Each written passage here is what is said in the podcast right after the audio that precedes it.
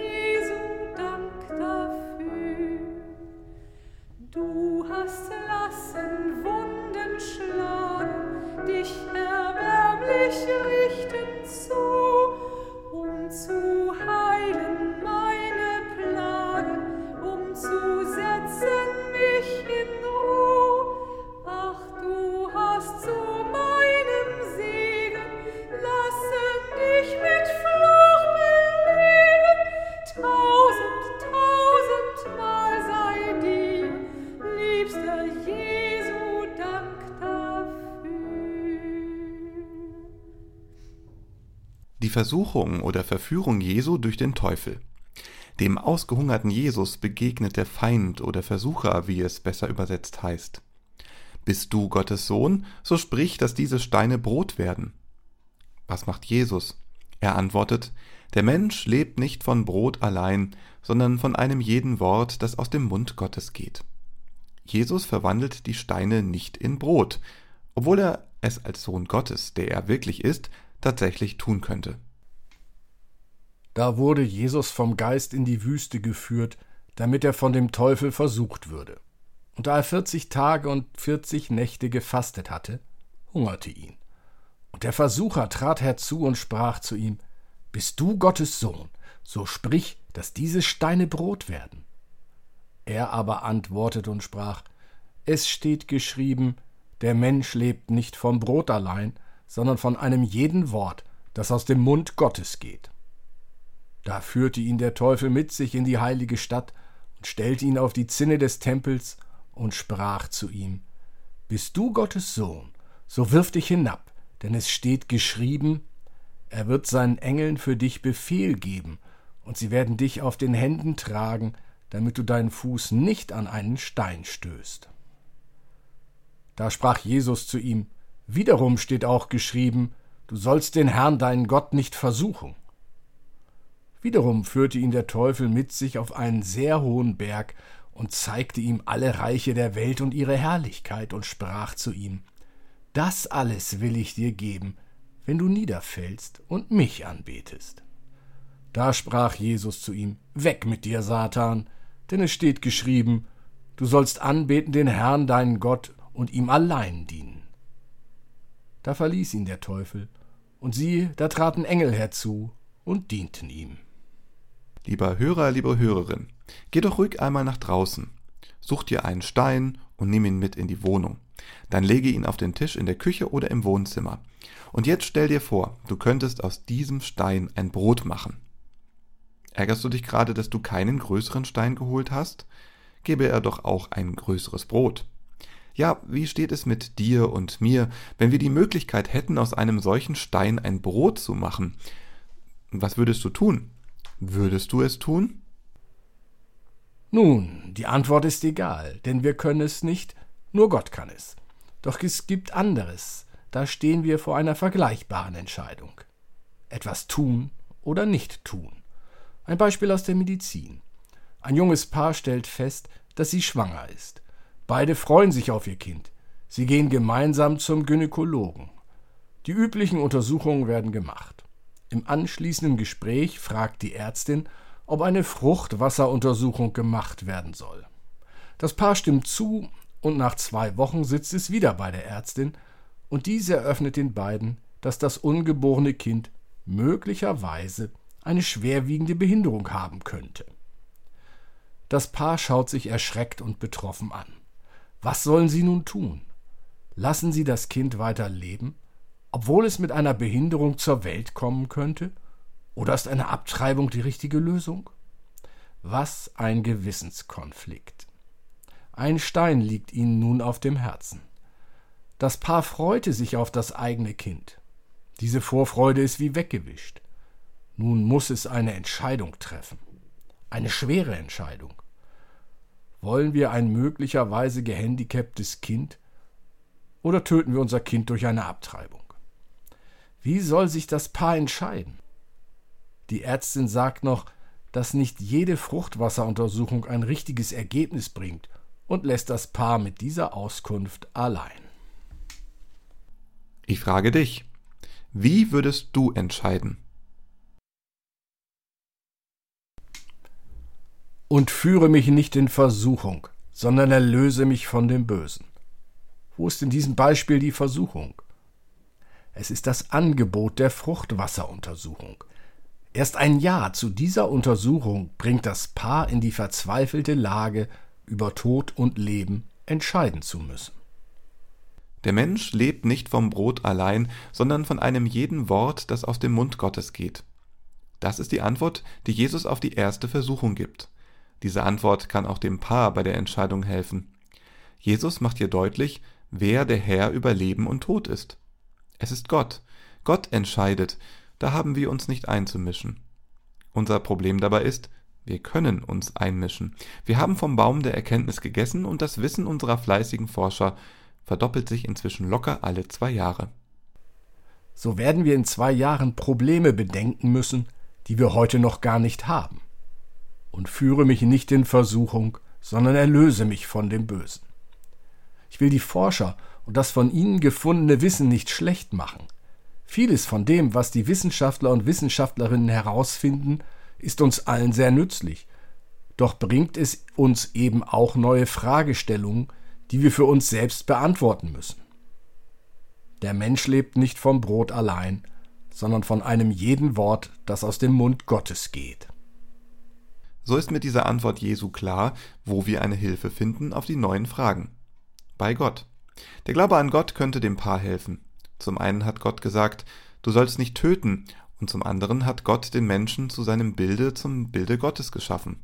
Und es das heißt nicht etwa, dass Gott den nicht behinderten Menschen, den angeblich Normalen, zu seinem Bilde geschaffen hat. Nein, jeder Mensch, egal ob er im Rollstuhl sitzt, ob er geistig eingeschränkt ist, ob er chronisch krank ist oder nicht, alle sind nach Gottes Bild geschaffen. So ist Gottes Wort in dieser Hinsicht eindeutig. Leben ist lebenswert. In Gottes Augen gibt es kein lebensunwertes Leben. Und führe mich nicht in Versuchung, sondern erlöse mich von dem Bösen. In unserem Beispiel war die Fruchtwasseruntersuchung die Versuchung. Ein Nein zu dieser und das Paar hätte keine Entscheidung über Leben und Tod treffen müssen. Dieser Stein wäre dann gar nicht erst auf ihre Herzen gelegt worden. Bei dem zweiten Versuch, Jesus von Gott zu trennen, will der Versucher, dass Jesus Gott zum Handeln zwingt. Er will einen Beweis, dass Jesus der Sohn Gottes ist, erzwingen. Der Versucher nimmt den Spruch, der der beliebteste Taufspruch ist, und verändert ihn leicht. Er wird seinen Engeln deinetwegen Befehl geben, und sie werden dich auf den Händen tragen, damit du deinen Fuß nicht an einen Stein stößt.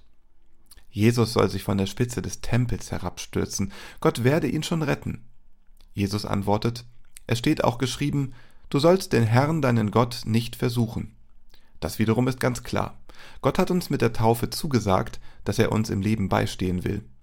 Doch mit der Taufe und Gottes dazugehörigen Wort hat er uns nicht mit einem Anzug versehen, der uns unverwundbar macht. Wir bleiben verletzbar, deshalb sollten wir uns auch nicht unnötig in Gefahr begeben. Gott ist kein Schutzschild vor Beinbrüchen und Autounfällen. Es gibt viele Steine, über die wir stolpern können. Es liegt auch bei uns, wie wir unser Leben gestalten.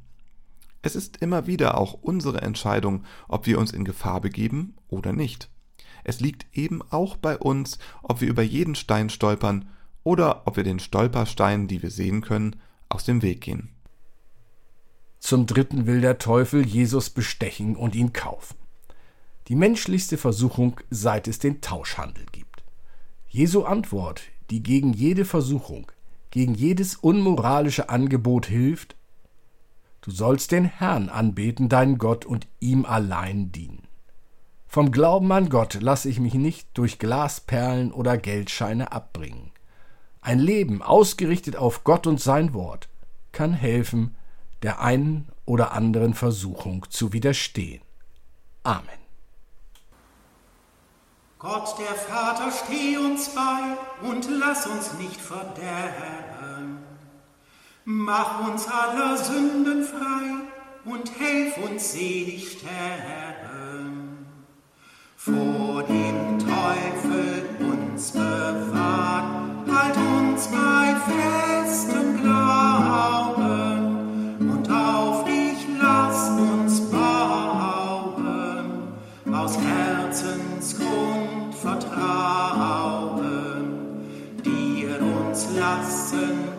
ganz